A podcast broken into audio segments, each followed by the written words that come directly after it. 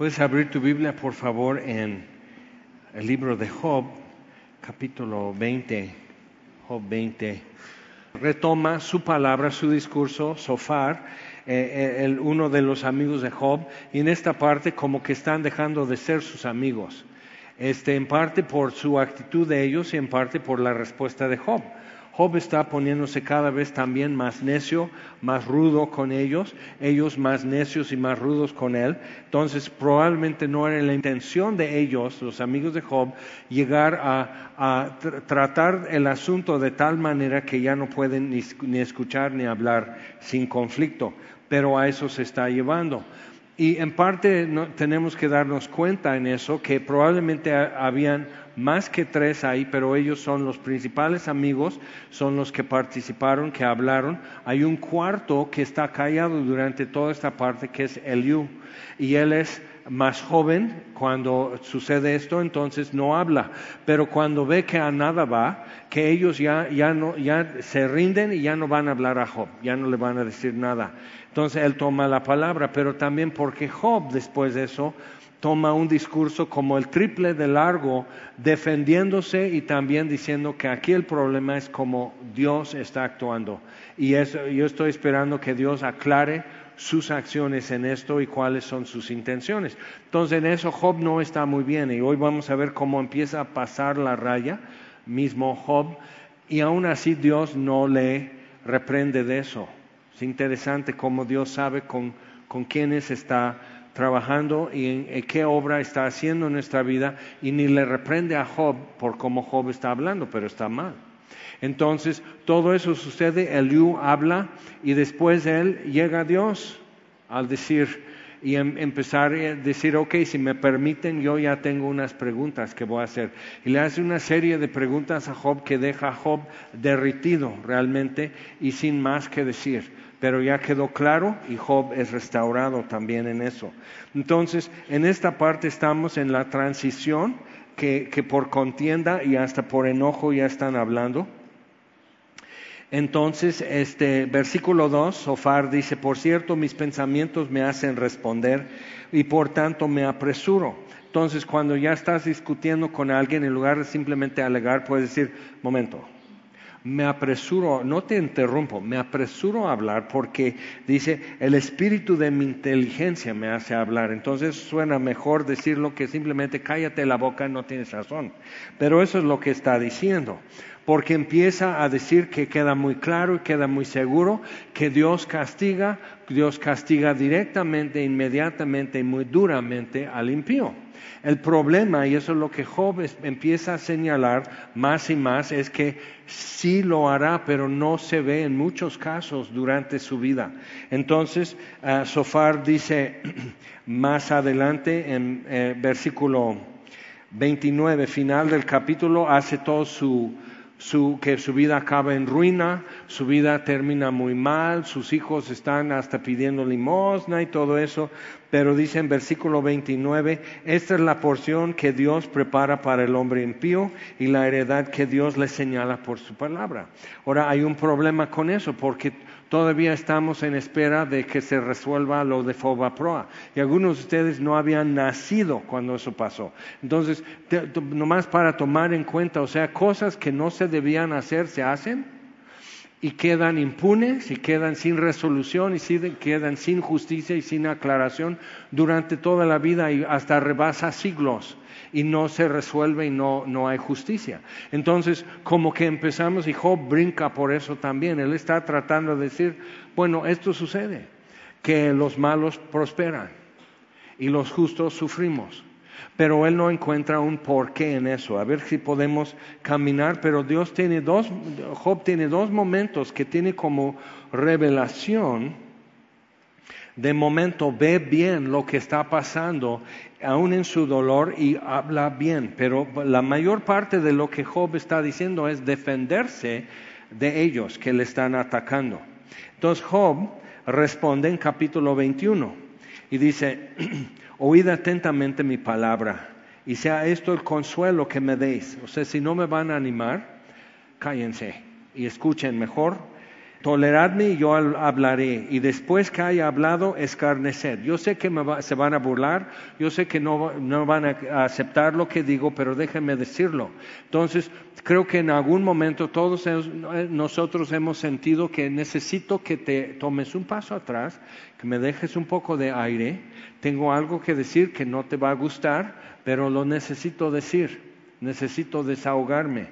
Pero Job en parte, como hemos visto, en parte dice la razón y en parte no. Entonces, eh, ¿dónde está faltando conocimiento Job es donde habla mal? Y como que se adelanta a, tomar una conclusión cuando le falta información para tomar bien esa conclusión. Entonces, ¿acaso me quejo yo de algún hombre? ¿Y por qué no se ha de angustiar mi espíritu? Miradme espantaos y poned la mano sobre la boca. O sea, déjenme chillar porque me duele. Entonces, este, o sea, yo no me quejo con ustedes porque me duele a mí. Esto que me pasa, ustedes no son los culpables. Déjenme decir lo que me pasa, pero aún así, diciendo y diciendo, no es mejor. Entonces, él, él no encuentra descanso aún ventilando su queja y su, desacuerdo con lo que está pasando en el universo en cuanto a Job. Entonces, aún yo mismo, versículo 6, cuando me acuerdo me asombro y el temblor estremece mi carne. ¿Por qué viven los impíos y se envejecen y aún crecen en riquezas? Su descendencia se robustece a su vista y sus renuevos están delante de sus ojos. Sus casas están a salvo de temor y no viene azote de Dios sobre ellos. Yo me acuerdo que cuando fue el asunto de Beltrán Leiva en, los departamentos aquí por el Costco y este y toda la noche balacera y esto y todo y ya ya pum ya ganan y todos los que vivían en los departamentos en el piso toda la noche y rompiendo vidrio las los balazos y algunos en los negocios alrededor pues no llegaron a casa tuvieron que estar en el Oxxo toda la noche a ver si te brindaron algo ahí en, el mismo Oxxo, aunque sea un burrito o algo calentado. Entonces ahí está todo eso. Y me acuerdo y digo, pues sí, que fue tremendo y de helicópteros bajando y todo como película. Y algo, un, como un dato que se comentó mucho, es que tenía un pedestal con una Biblia y tenía la Sagrada Muerte y tenía todos los santos, hasta San Quilmas tenía, o sea, todo estaba ahí y dicen, ya ven, todo su dinero no, no le dio paz. Bueno, eso es un caso, porque hay muchos que han hecho sus riquezas mal, en mala fe y con fraudes y cosas así. Eh, hay, hay, gente que es impía ante Dios, aunque ante el ser humano pasa muy bien el examen moral. Entonces todo eso existe y mueren y con honores y con mariachis y toda la cosa y todo el mundo de luto y todo el mundo diciendo, ay, qué gran vida fue y todo eso. Y Job está diciendo, mira, las cosas no son tan, tan chiquitas y tan como cuento como muchas veces estos hombres lo quieren contar. Entonces dice versículo, eh, versículo 12, al son de tamboril y de cítara saltan, sus hijos se, la pasan bailando y se regocijan al son de la flauta, nunca están de luto en esa casa. Pasan sus días en prosperidad y en paz descienden al Seol. Dicen pues a Dios, apártate de nosotros porque no queremos el conocimiento de tus caminos. Y más adelante Job va a decir, ni yo tengo el conocimiento de sus caminos. O sea, eso es una queja de Job. Dice, yo no encuentro la forma de, ver esto directamente con Dios. Pero dice, Él conoce mi camino. Eso es como un rayo de comprensión de Él sabe lo que me está pasando.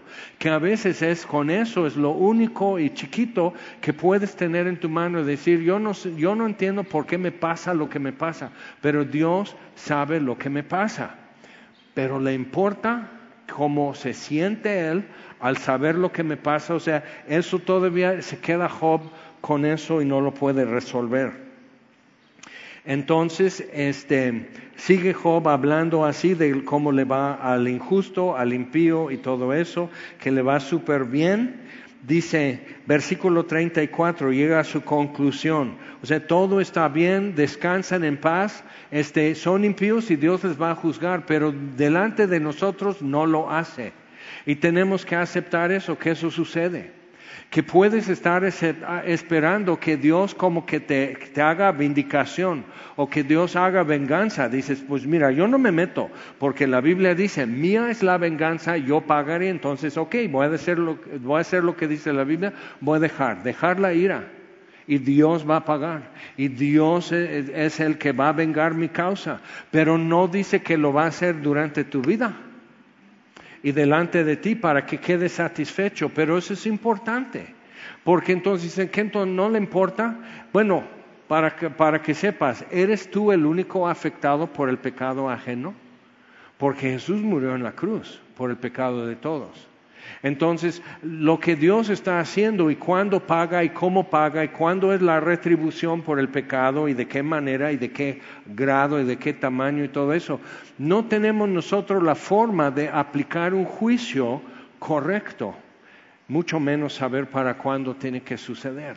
Entonces, Job, desde donde él está, está tratando de sacar la cuenta, pero él no tiene toda la información entonces le va a ser imposible.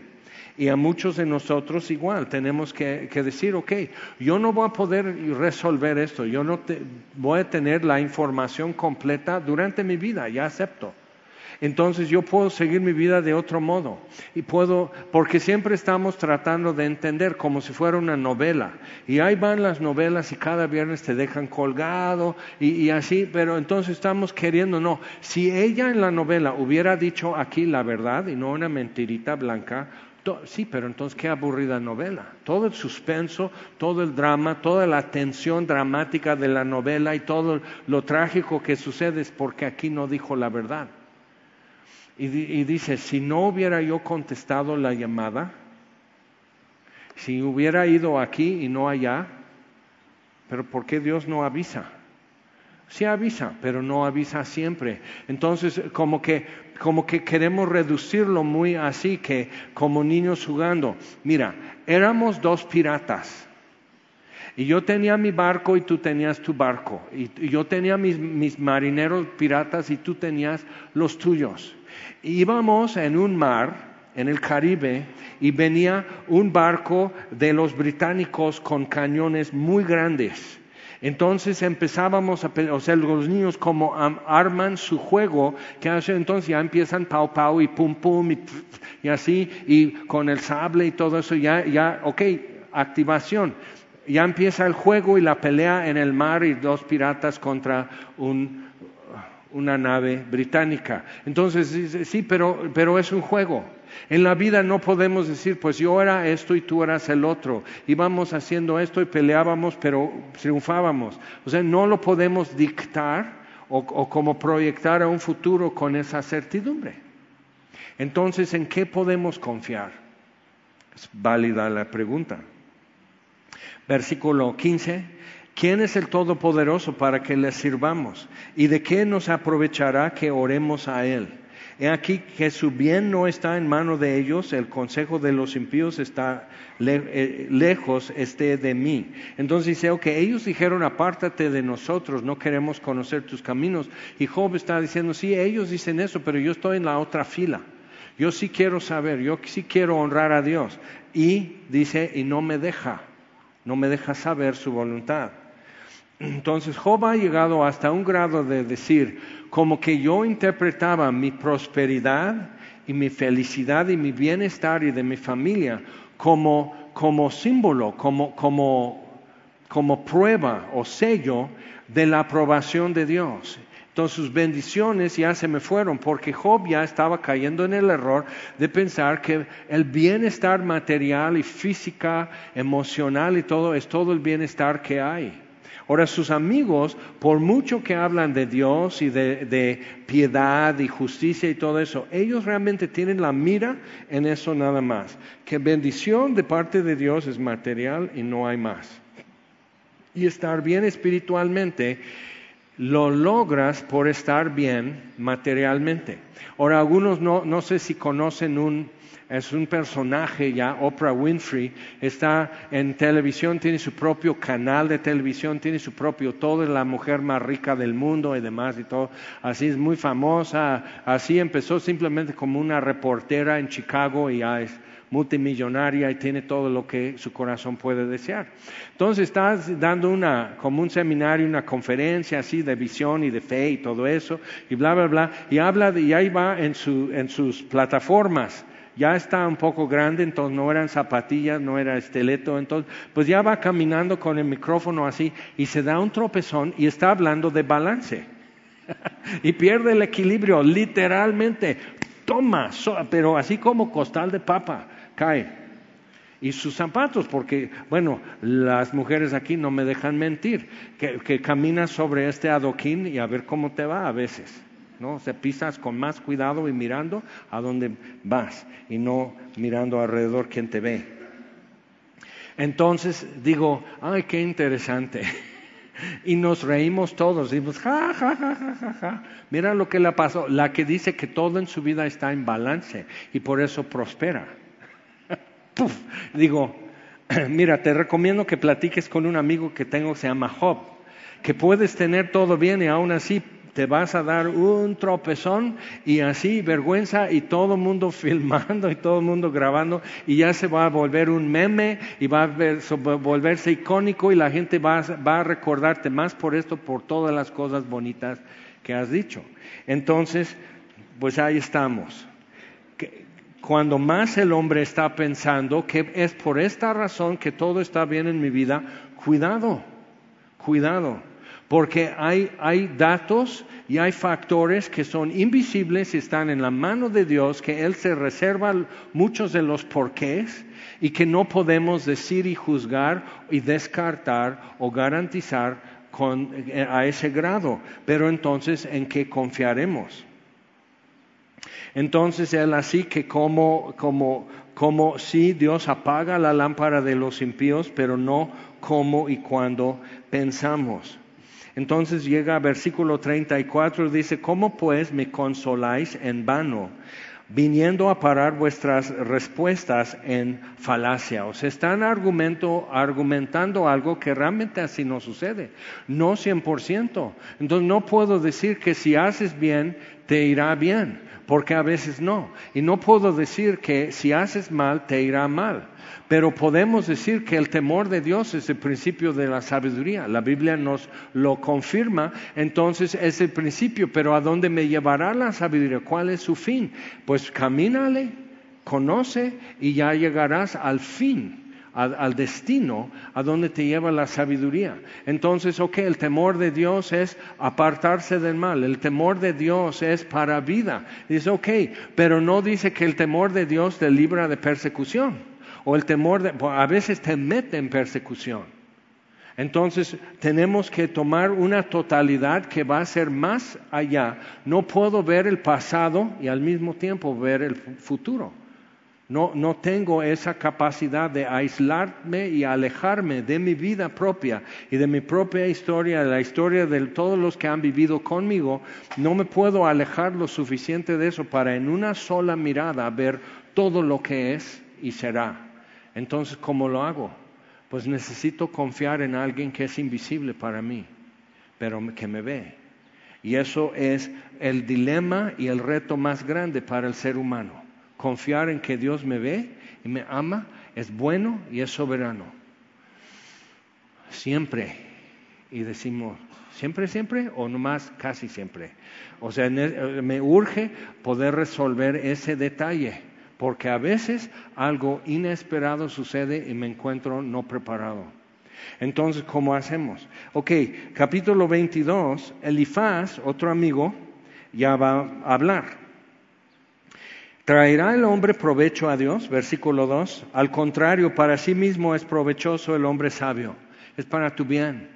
Obediencia, y mira cómo expresa algo que es totalmente humano, totalmente interesado. Chécalo, porque entonces está diciendo, necesitas ser obediente a Dios porque te conviene. Entonces el, el, pecado nace cuando tú encuentras algo, bueno, no me conviene, pero no importa. ¿Cuántas veces has pedido otros dos tacos? Y no, no necesitas y no te conviene, pero y lo sabes y hasta lo dices. Y dices, no importa, y pagas un precio. Por eso, más allá de lo que cuestan dos tacos. Entonces, podemos decir eso. O sea, hay gente que, que, dice algo porque dice, esto se van a morir de risa y se mueren de risa, pero ya dejas de tener un amigo. Porque dijiste algo tan chistoso y todo el mundo se moría de risa por lo que dijiste, pero esa persona dice, jamás, jamás voy a confiar entonces has borrado una amistad por decir algo chistoso. No pudiste resistir la risa que ibas a tener y compartir con otros. ¿Nunca te ha pasado? A mí sí. Suena muy bien. Dices, para la otra me caigo. Para la otra me quedo con mi risa, aunque me mate, me quedo con mi risa porque no necesita ser dicho esto. No necesita decirse. Entonces, eh, pero, eh, pero así para la otra, me acuerdo, para la otra pensaré, para la otra voy a ser más prudente. Entonces, pero para la otra vida no vas a tener otra, es esta. Y muchos vamos ya más a la mitad. Si tienes 35, ya tienes ya medio diente, mi caballito. O sea, ya, entonces, ah, si no has agarrado la onda a los 35, ¿a cuándo empezabas tú en tu plan de vida y tu plan de cinco años y tus proyectos? Y, ¿Cuándo empezabas, según tu plan, a tener sabiduría? a saber vivir. Entonces necesitamos ver eso. O sea, nosotros, y no sabes si estás mucho más de la mitad, puedes tener 23 años y no sabes que hoy es tu último día en la tierra. Entonces, ¿en qué confiaremos? ¿Cómo puedo estar firme en algo que no veo? Ok, entonces la Biblia me está ofreciendo declaraciones, afirmaciones, advertencias, relatos, narrativas, historias y demás. La Biblia me ofrece todo eso y de tan así de diferentes formas, no nada más poéticamente como en Job sino históricamente, didáctico, o sea, de muchas formas para que trate con nuestro entendimiento de todas las formas, aún poéticamente, con mi entendimiento de todas las formas, para que yo pueda contemplar verdades y derivar verdades para mi vida acerca de lo que no se ve hablando de las cosas que sí se ven. Entonces Dios me muestra sus caminos y yo cuento con más información que Job. Pero resulta que me da el mismo temor, la misma incertidumbre, entonces Dios está haciendo algo. Aquí no está la deficiencia, aquí está. Entonces empezamos a darnos cuenta que Dios no está dando a conocer a todo el universo el pecado de Job, porque no había. Dios no está descubriendo de Job su deficiencia, su debilidad o su incredulidad, porque está rebasado. Con todo eso, Job no está blasfemando y sigue esperando una razón. Entonces, es muy importante, si tú sigues así, con, hasta volviéndote loco o loca, buscando el, el porqué de algo, como si fuera un cubo Rubik de esos de colores que tienes que hacer que de, un lado todo del mismo color y, te digo la solución, es muy rápido. Empiezas a quitar así porque es nomás pegado así, empiezas a quitar todos los azules, los pegas de un lado. Sea, la vida tiene otras cosas que hacer más que resolver ese cubo. despégalos y pégalos de un lado, déjalo en tu escritorio, todo el mundo admirado de tu astucia y dedica tu tiempo a cosas de más provecho, construye un hospital o algo así.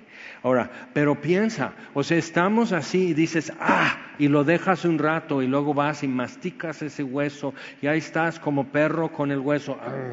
Yo sé que esto se tiene que dejar, esto se tiene que rendir. Yo insisto, entonces sigues buscando una razón.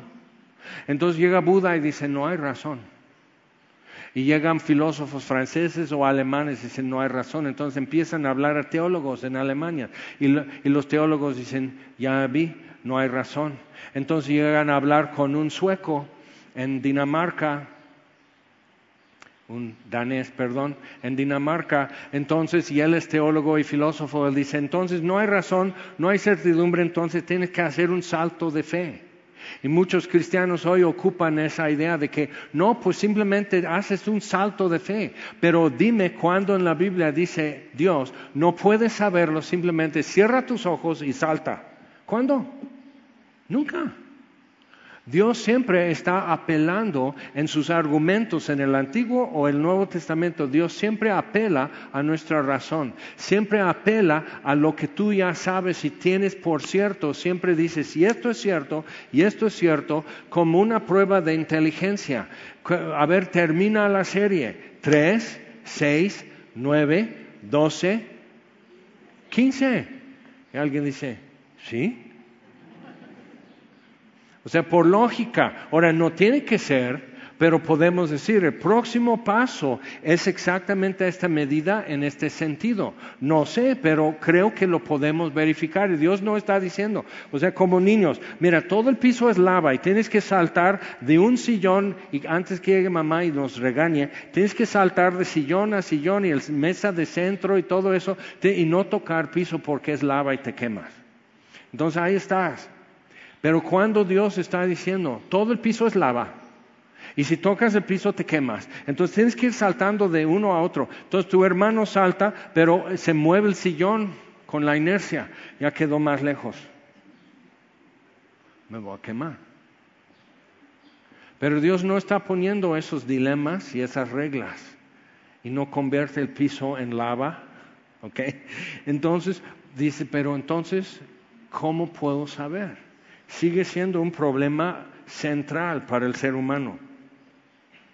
Entonces, Elifaz dice, ¿traerá el hombre provecho a Dios? Al contrario, para sí mismo es provechoso el hombre sabio, pero eso es falso. Entonces, ¿por qué? O sea, entonces cuando le preguntan a Jesús, por eso le preguntaron, ¿cuál es el mandamiento más grande, el mayor de todos? Eso era una pregunta como de catequista entre rabinos para ver si él en realidad merece ser llamado maestro. Entonces, ¿cuál es el mandamiento mayor? Y Jesús dice, amarás al Señor con todo, tu mente, tu alma, tu, corazón y tus fuerzas, con todo lo que eres. Amarás al Señor así. Y luego Jesús rebasa y dice, y el segundo es semejante, amarás a tu prójimo como a ti mismo. Y se quedan así. Ahora tú pregúntale algo. Pues yo, yo puse mi arma más pesada y ya lo voló. Entonces, ¿qué hacemos? Pero ¿qué está diciendo Jesús? ¿Qué provecho hay en amar a Dios? Y entonces ellos ven, bueno, el provecho en amar a Dios es para que te bendiga y te vaya bien y te prospere y vivas como Job. ¿Quieres la vida de Job? ¿En serio? Más allá de capítulo 2 es de terror hasta que llegues al último capítulo otra vez. Entonces, pero queremos eso, entonces te enseñan eso en iglesias y, y, luego vas y vendes vitaminas o perfumes o lo que sea y te enseñan lo mismo. Haz esto y venderás, haz esto y vas a ser rico. Y vivir independiente, entonces, ¿por qué el hombre quiere ser rico para vivir independiente? Pero entonces Dios dice, sí, y luego te independizas de mí, ¿y qué? ¿A dónde irás? De mi espíritu. ¿Cómo, o sea, ¿Cómo te desprendes de mí? No puedes. Entonces, Job está con eso, dice, yo sé que va a haber una retribución, pero ¿cuándo y cómo? Ya estoy cuestionando todo lo demás, dice Job.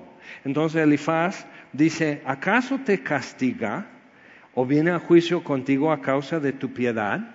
O sea, Job, mira, esto no es por piadoso cuando es una contradicción directa de lo que sabemos que Dios dijo en el principio en Job, que precisamente porque no hay otro como Él que me teme, que sea tan piadoso y tan justo en todos sus caminos, no hay otro como Job, por eso le voy a probar. Entonces, Dios tiene una información que Job apenas empieza a sospechar, que todo esto puede ser para revelar no su defecto, sino lo entero que es. No es para descubrir su debilidad o su pecado, sino para descubrir su fidelidad de Job. Y permaneció fiel. Pero que dura la prueba. Y podemos pensar nosotros, bueno, esto me pasa por esto, esto me pasa, o peor, esto te pasa por eso. Entonces, hace muchos años tuvimos una aflicción en la vida de mi esposa. Es un síndrome, una enfermedad provocada por una fístula en la membrana entre el caracol, en tu oído interno, y el laberinto. El laberinto es para vértigo y balance, lo que a Oprah Winfrey le falló cuando caminando se cae. Nunca te vas a olvidar si lo ves. Entonces, o sea, terrible. Entonces,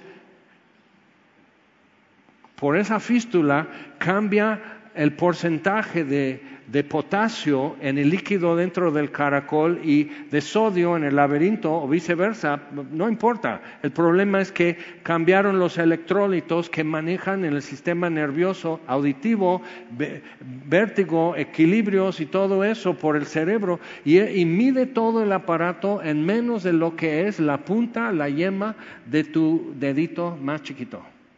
Y todo eso destruye tu vida terriblemente, como no tienes idea. Entonces así, y entonces eh, decíamos, bueno, esto es una prueba, no sabemos, pues vamos a confiar en Dios. Y oh, yo nomás veo atrás al Jaimito de aquel entonces, digo, pobre muchacho, no sabe, no, o sea, no sabe. y, ella igual, o sea, estamos luchando, estamos aferrados a Dios, estamos confiando, estamos así, pero la cosa es esto, no sabemos para qué va esto, o sea, cuál es el objetivo para alinearnos, o sea, qué es lo que tengo que aprender para que estudie más horas y acabe mejor la materia. O cuándo termina. Y nosotros mortales, si puedo saber que en 10 minutos para, aguanto 10 y hasta 20. Pero cuando no sé cuánto más puede durar, se me acaba todo el aire en un minuto, ya no puedo más. Entonces ahí estamos con eso. Y aprendí. Decían, ¿y cómo sigue Cristo? Estamos orando. Entonces yo digo, esta semana fue terrible. Se quedan así hasta enojados. ¿Por qué? Porque estuvieron orando y no hay cambio. Yo sí tengo fe. Entonces, es tu fe, entonces, ¿por qué te enojas? Porque tu fe no fue... O sea, te metes en un campo teológico muy enredado. Entonces yo aprendí a decir, bien, gracias a Dios, ¿cómo estás tú? Y voltear la tortilla y que no me hagan más preguntas porque estamos fatales y yo no quiero hablar de eso. No tengo respuesta, no tengo horario, no tengo el mapa, no tengo nada de esto y lo único que sé es que Dios no está jugando, pero a veces parece que sí. o sea, y caminar con eso y no saber cuándo termina o si termina.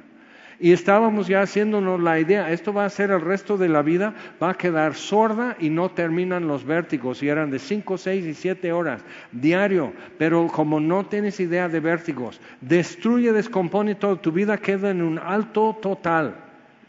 Por no decir ministerio, iglesia, criar tus hijos, todo eso. O sea, así. Bueno, Dios, pues qué, ya se acabó. Lo mismo de Job. Y digo, entonces Job, mis respetos, porque lo que él soportó y lo que yo, nada que ver. Pero yo estaba chillando igual. Y Dios llega, ¿eh? Necesitas saber eso.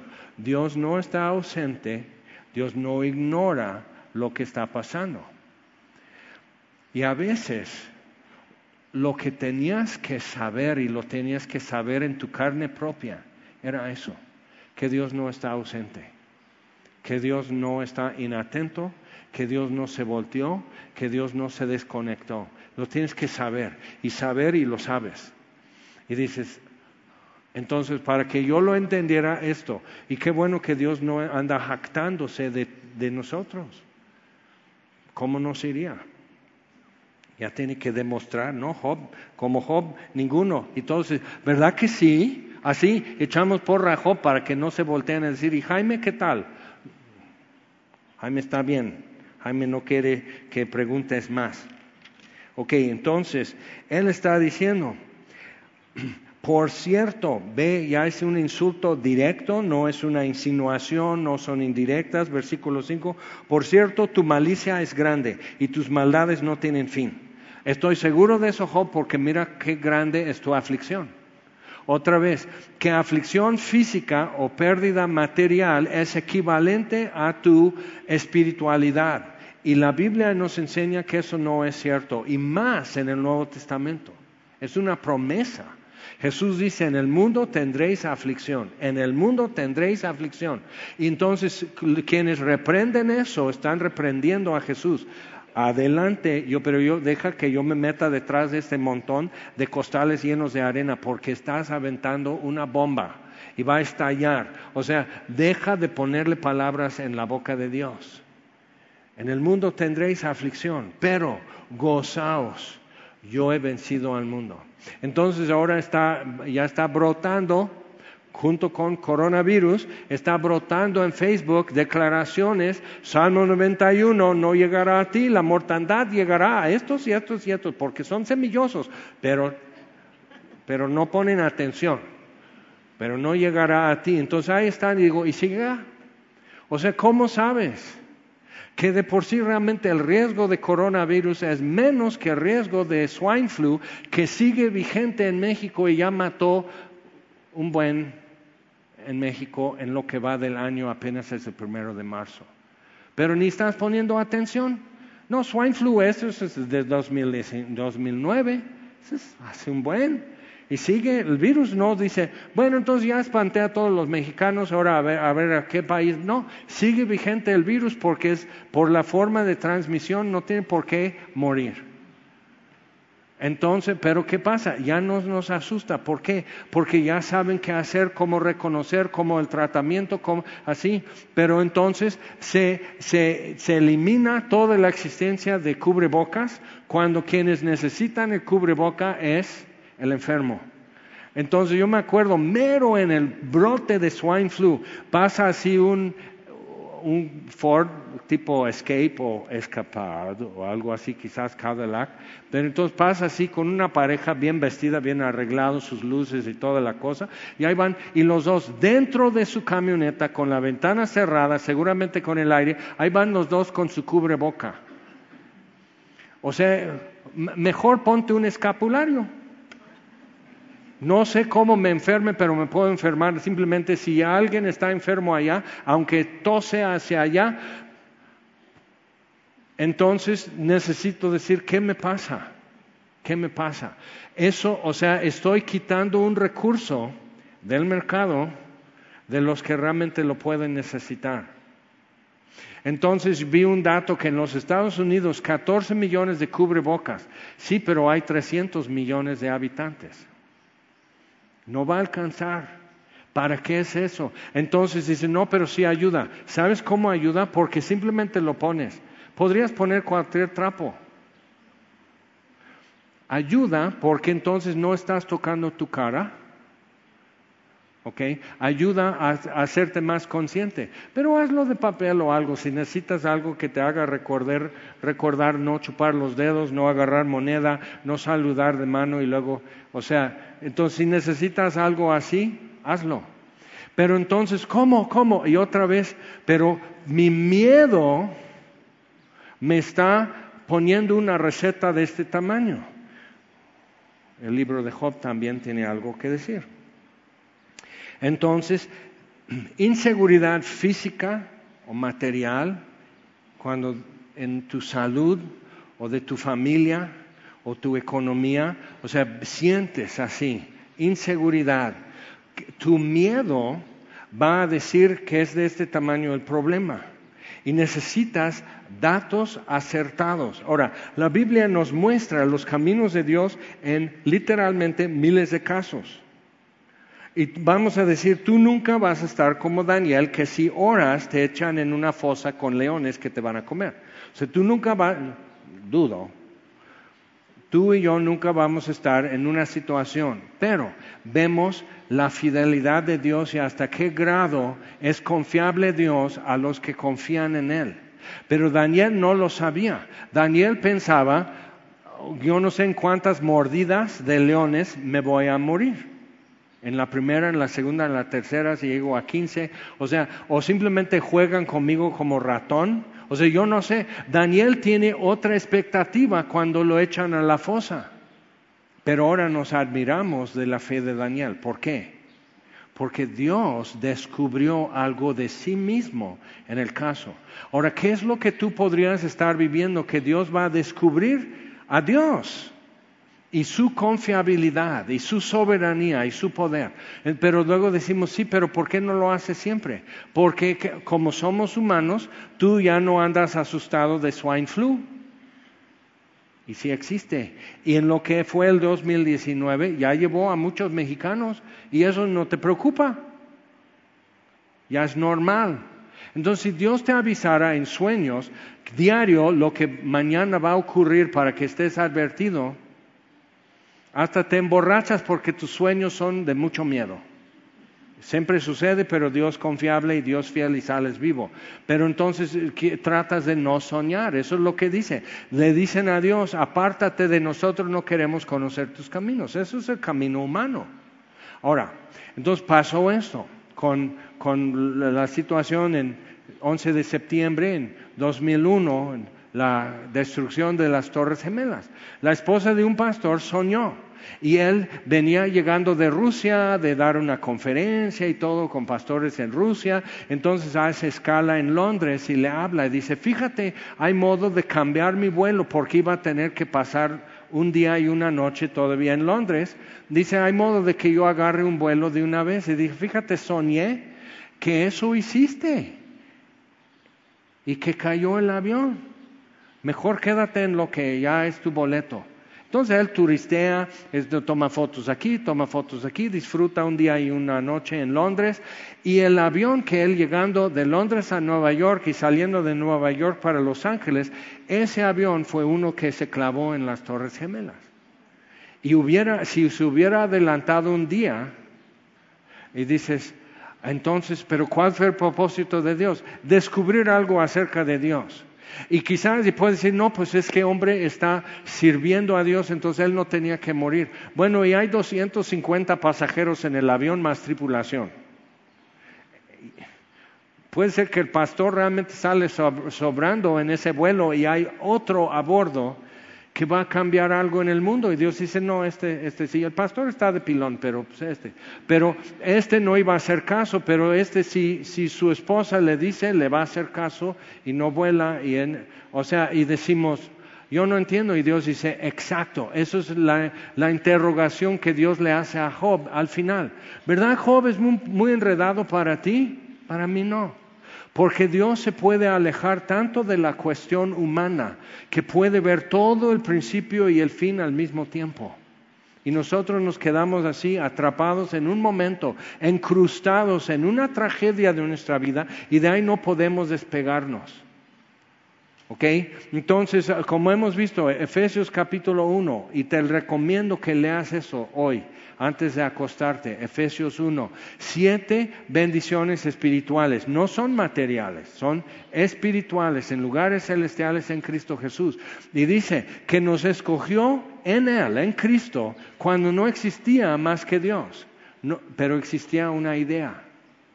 Y nos escogió en Cristo y nos escogió para estar en Cristo. Y nos escogió para recibir adopción de hijos. Y nos, escogió para recibir herencia y para estar con Él en la eternidad. Entonces, antes que existiera historia y después de cielos y tierra, existe algo que Dios todavía está pensando, que ojo no ha visto, pero aquí lo trae en sus manos. Entonces, si alguna vez, como cargo tarea, pero ni modo, es educación gratuita, no te cobramos, así es que tampoco te quejes. Entonces aquí estamos con eso y puedes ver un video de cómo un alfarero hace con el barro. Y Dios le dice a Jeremías, el profeta, ve a casa del alfarero. Y tiene que ver lo que hace el alfarero con el barro. Y cómo que si no agarra la figura que quiere, lo vuelve a aplastar hasta lo echa al barril otra vez y saca otro trozo. Y así lo viene amasando y le empieza a dar forma. Pero fíjate lo que pasa con un alfarero. Siempre la cámara está viendo la destreza de sus manos Nunca acercan un micrófono para que le pregunten al barro, a ver hermano barro, ¿cómo siente usted bajo la mano de Dios? ¿Confiado o con incertidumbre o con miedo? ¿Está de acuerdo? Nunca le preguntan al barro cómo siente. Dicen, ha de sentirse bien porque está bajo la mano de un maestro y mira lo que está produciendo, está bello.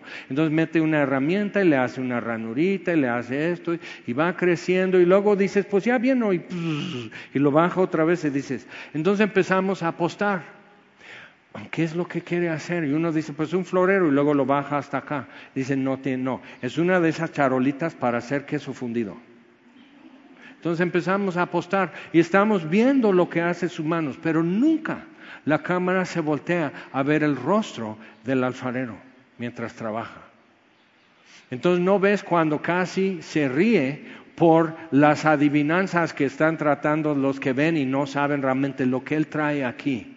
Él sabe lo que quiere y lo que va a formar con el barro. Él ya lo sabe y lo trae aquí y sus manos ejecutan su voluntad a perfección. El barro no sabe, los que observan nomás están así, pues yo, pues yo le pedí que me hiciera una olla para piñata, eso no va a ser olla para piñata. Entonces esto no es para mí. Entonces ahí nos vamos colocando, algunos con más certeza, otros simplemente disfrutando, pero nadie se da la vuelta para decir, mira, este dice una tontería y casi se ríe. Pero ¿quién está mirando los ojos mientras él ve la obra de sus manos? Nadie. Y eso es lo que Dios le reclama a Job al final. No tienes la menor idea de lo que yo vengo haciendo. Entonces en Efesios 2.10 dice que nosotros somos su poema, su hechura, hecho a mano. Es algo que Él elabora a mano. Entonces somos su hechura creados en Cristo Jesús para buenas obras. Pero entonces igual, lo que podría cambiar todo es voltear tu mirada hacia el rostro. O sea, estamos tan fijados así en lo que su mano está haciendo. Y qué bueno, ¿no? Porque es una obra maestra. Pero en lugar de decir, a ver, acerquen el, el espejo, no, pues aquí métele más. O sea, en lugar de ver el barro y decir, no, pues y, como aconsejar a Dios que lo que sus manos deben hacer, si tú pudieras ver lo que Él está mirando y qué produce en Dios la obra de sus manos, qué satisfacción o gozo o hasta frustración con la obra de sus manos, porque eres tú y soy yo. Ok, entonces, vamos a capítulo 23. Y Job tiene como una revelación, como Jesús dice a Pedro, bienaventurado eres, Simón, hijo de Jonás, o sea, Pedro el, el apodo, porque carne y sangre no te revelaron esto, sino mi Padre que está en los cielos. Eso es algo que tú no tienes la información suficiente para sacar esta conclusión, Pedro. Tú eres el Cristo, pero le atinaste en una. Entonces Job de repente le atina como vimos la semana pasada. Yo sé que mi redentor vive. Yo sé que hay alguien que es mi pariente cercano. Pero qué difícil, no sé cómo, pero es la única cosa que podría hacerlo. Que tenga el derecho jurídico y, la obligación familiar de rescatarme. Pero ¿cómo? El Hijo del Hombre vino a buscar y a salvar lo que se había perdido. Ah, yo sé que mi pariente vive. Yo sé que hay alguien que puede pararse en mi lugar y hablar por mí y sacarme de esto. Entonces piensa, porque ahí nos quedamos la vez pasada y tienes que decir, bueno, en esta situación yo no siempre estoy respondiendo bien a Dios, ¿no? Yo sí reclamo, yo sí chillo, yo sí me quejo, yo sí demando y acuso y hasta denuncio. Entonces así, hace años perdimos todo el apoyo de la iglesia que nos envió a México. Entonces ahí estamos sin economía. Y una última vez, así yo de luto y así casi con el listón negro, y ahí estoy amasando para hacer roscas para el 6 de enero, que regalaba a, gente, lo regalaba. Y, dice, ah, qué lindo, a ti no te va a tocar. O sea, de una vez que, busca tu gozo por otro lado. Entonces, ahí estoy amasándolo y las lágrimas así cayendo en la masa, todo dramático, la verdad, todo dramático. Yo solito y así, y así todo saladas mis lágrimas y todo, y es la última vez. Y es una de las tres veces que puedo decir con certidumbre, Dios me habló. No fue audible, pero sé que Dios me habló porque simplemente llegó a mi cabeza esta frase. No quiero que tengas miedo. ¿Algo más? ¿Que cuente a semilla de aquí unos años? ¿Algo más? No. No quiero que tengas miedo. O sea, y pum, se me fue la luz con eso, porque entonces si quieres puedes tener miedo. ¿No sabes lo que estoy haciendo? Dios estaba dando alas a nuestra fe. Dios estaba dando alas a nuestro ministerio. Y realmente, o sea, yo no pude imaginar más que ya no voy a poder regalar rosca en Reyes. Pues eso es mi tragedia. Y Dios dice, no, te estoy abriendo dos, así doble puerta de par en par, Jaime. Tu vida más grande, todo, todo o sea, no tienes idea. Y ahí estás llorando porque ya compraste medio millar de muñequitos y en qué los vas a ocupar. Y que hay así. Ok, entonces, ¿conoces a alguien más así? Por eso te lo cuento. Y si Dios te dijera en el oído, porque estás contemplando algo que tú no puedes alterar, tú no puedes levantarlo, bajarlo, moverlo a un lado. Y, y si Dios te dijera, yo no te voy a decir lo que estoy haciendo, yo no te voy a decir cuándo termine, ni para qué es. Pero lo que estás caminando, no quiero que tengas miedo. Lo dice 366 veces en la vida, no temas. Pero a mí Dios me dijo, porque vio mi angustia y me dice, no quiero que tengas. Me pudo haber dicho, nena, no chilles, te va a gustar. Se me lo pudo haber dicho. Y es, era más merecido decírmelo así, tonto, ¿cuánto sabes tú? A ver, lee el libro de Job, ¿cuánto sabes tú de lo que yo estoy diciendo? Y ahí estás, llora y llora. Ok, lo pudo haber dicho, pero simplemente esa frasecita insuficiente, pero igual me hizo el paro. No quiero que tengas miedo. Y si me pongo de acuerdo con él y no tengo miedo, siguiente año estoy haciendo roscas para regalar nuevamente. La verdad no sé, no teníamos economía y estábamos mandando ayuda a una chica de Tehuacán que estaba estudiando instituto bíblico. ¿De dónde salía ese dinero? La verdad no sé y no era por vender roscas. Entonces, no hubo inspiración, no hubo nada, simplemente camina esto, Jaime, camínalo. Ve a los lados, vive esto y no quiero que tengas miedo, pero sí lo vas a atravesar. Entonces, ¿qué estás atravesando? Que sí, te intimida, sí, te desconcerta, te hasta te da terror. No quiero que tengas miedo. Y esa frase empieza a cambiar todo el, el sabor y color de la situación que en sí no está cambiando, pero tú cambiaste. Ok, entonces Job tiene una revelación aquí. ¿Quién me diera, versículo 3, el saber dónde hallar a Dios? Yo iría hasta su silla, expondría mi causa delante de él y llenaría mi boca de argumentos.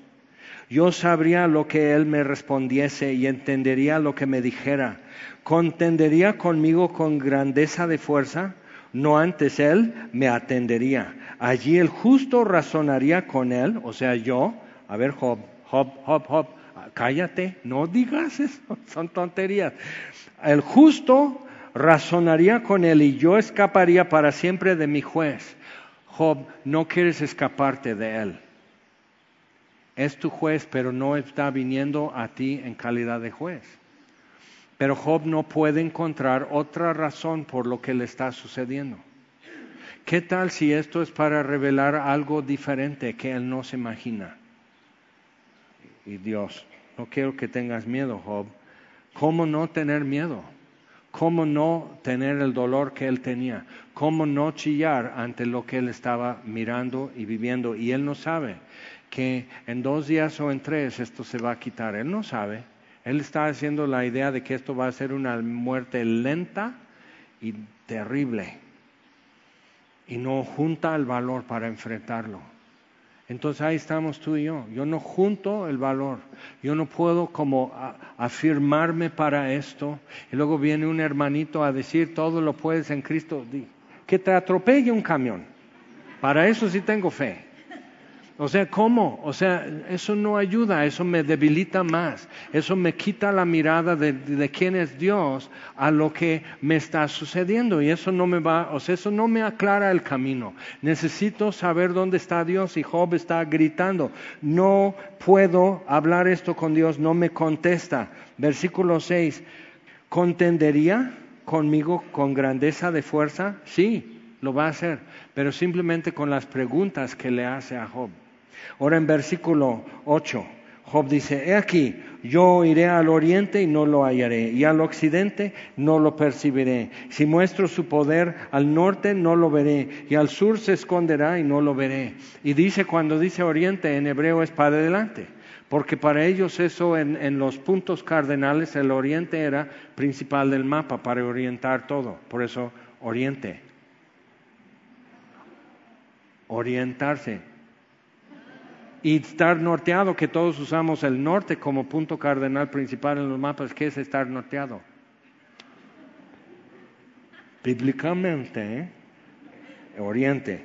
Ok, entonces bíblicamente es adelante, luego voy para atrás, al occidente, y no está. Entonces a mano derecha al sur, a mano izquierda al norte, y no aparece, y no lo encuentro.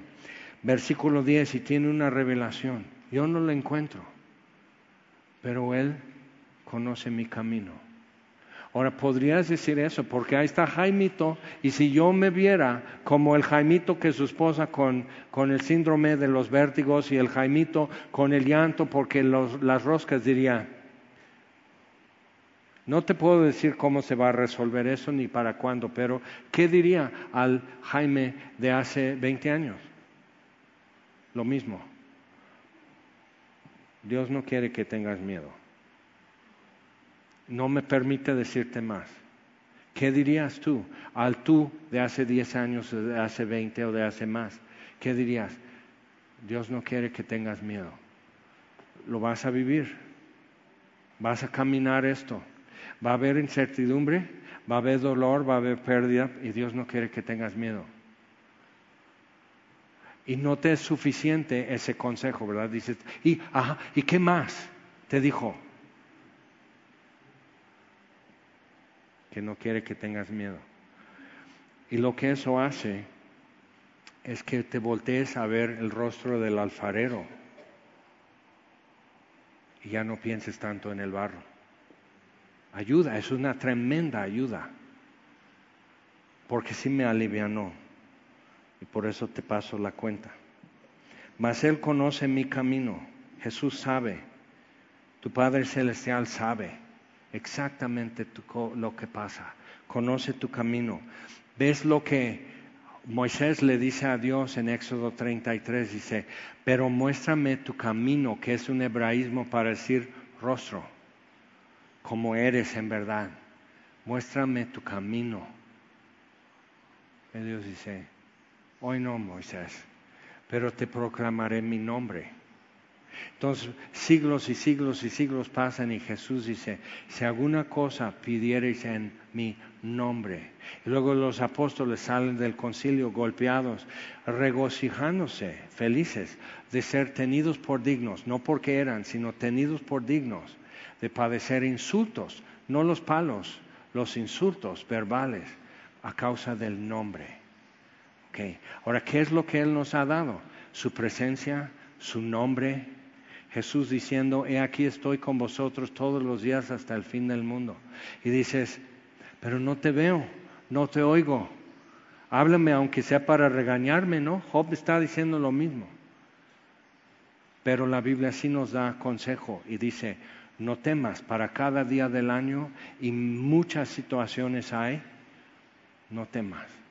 Pero si dice, aliéntese tu corazón, dice, ah, pues suena más bíblico, sí, pero ¿es tu corazón alentado? Recibes gracia, recibes consuelo cuando Dios lo está dando.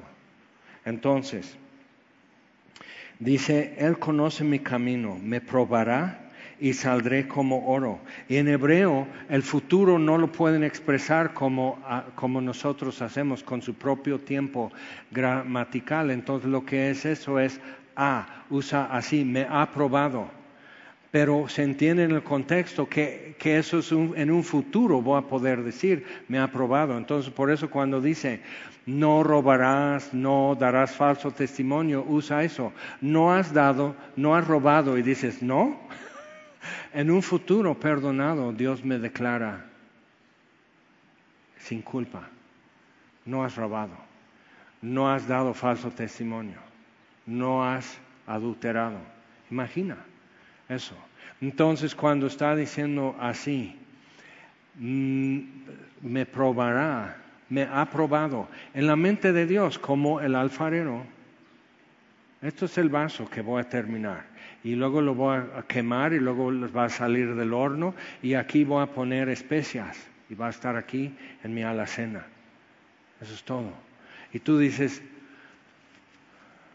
con el suspenso de no saber, entonces si puedes ver, Él está contento con lo que Él está haciendo. ¿Puedes imaginar si Dios está contento con lo que Él está haciendo? Tú no, pero si Él.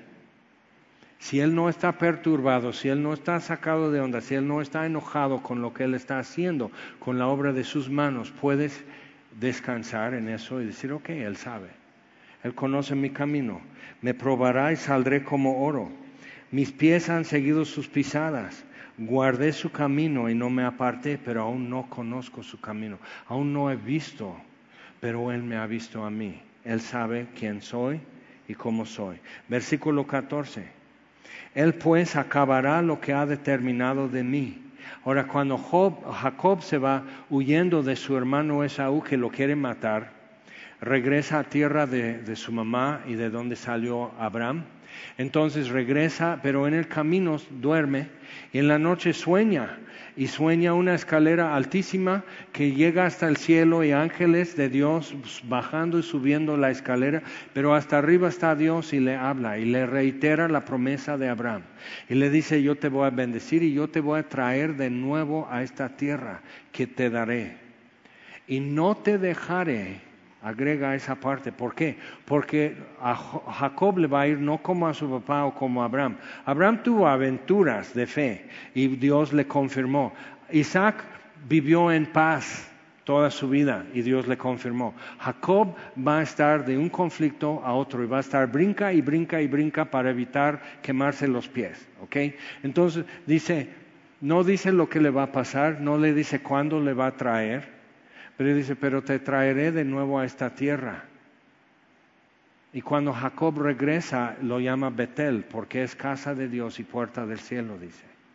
Entonces, y ahí está, y no te dejaré hasta que haya hecho todo lo que te dije. Ahora Pablo le dice a Timoteo, acuérdate de las profecías hechas en cuanto a ti de antemano para que conforme a eso armes tus estrategias o hagas tu milicia, lo que dice en Reina Valera, pero que hagas tus estrategias. ¿Qué es lo que Dios ha dicho antes acerca de ti? Para que tú puedas armarte con eso y decir, ok, esto es así. Aprendes ciertas cosas, entonces en box aprendes de una forma u otra, se te va a hacer entendido sube tu guardia. ¿Lo aprendes o lo aprendes? O traes las orejas así, pero lo aprendes. ¿Ok? Entonces, ¿qué son las cosas hechas, dichas antes en cuanto a ti? Otra vez, eso es tu tarea. Lee hoy, antes de dormirte, en Efesios capítulo 1 y busca esas siete bendiciones que Pablo dice, que son más, pero con eso tenemos un mapa, un perfil, y eso empieza a poblar de puntitos de luz un, un espacio que aún está oscuro en el futuro, que tú no sabes lo que va a suceder y tú crees que tu camino va por aquí y así va a ser, pero tienes suficientes lucecitas como para orientarte y salir hacia adelante en esto y caminar y no tener miedo. Pues Él acabará lo que ha determinado de mí. Y muchas cosas como estas hay en Él. Entonces todo es por venir, por ver y por descubrir. Vamos a ponernos en pie. Te damos gracias, Señor. Nuestro Padre que estás en los cielos, te damos gracias. Gracias por agregar más información, nos habría ido terrible en tiempos de Job. Y hoy tenemos una información acerca de ti, que de tal manera amó Dios al mundo que ha dado a su Hijo unigénito. Esa información empieza a cambiar el panorama para nosotros. Y que cuando aún éramos pecadores, Cristo murió por nosotros y así muestras tu amor para que quede más allá de duda nuestra condición delante de ti. Somos amados. Pero también tú nos dices que perdonándonos todos nuestros pecados por la sangre de la cruz, que su muerte fue eficaz para eliminar mi culpa. Eso es una información que me hacía falta. Y también tu palabra dice que así podemos ser consolados y así consolar a otros con el consuelo que hemos recibido. Eso también me hace pensar diferente. Entonces tu palabra dice que tenemos una esperanza viva, reservada en los cielos, lo que me hace recordar entonces que muchas cosas que espero como confirmación o satisfacción no van a ser aquí en este mundo, no van a ser durante mi vida me hace pensar qué más tienes que decir. Entonces, Señor, nos presentamos nuevamente ante ti. Tuyo somos, Señor. Nos has comprado y nos has rescatado. Y viniste como pariente cercano, no como un extraño, sino tomando lo nuestro y asumiendo nuestra humanidad para asumir nuestra culpa y rescatarnos. ¿Qué más te podemos decir, Señor? Así nos recibes y así te amamos. Te damos gracias, Señor. Pero ahora sí nos atrevemos a decir, enséñanos tus caminos, enséñanos tu rostro en lo que tú estás haciendo en nuestra vida. Y te lo pedimos en el nombre de Jesús. Amén.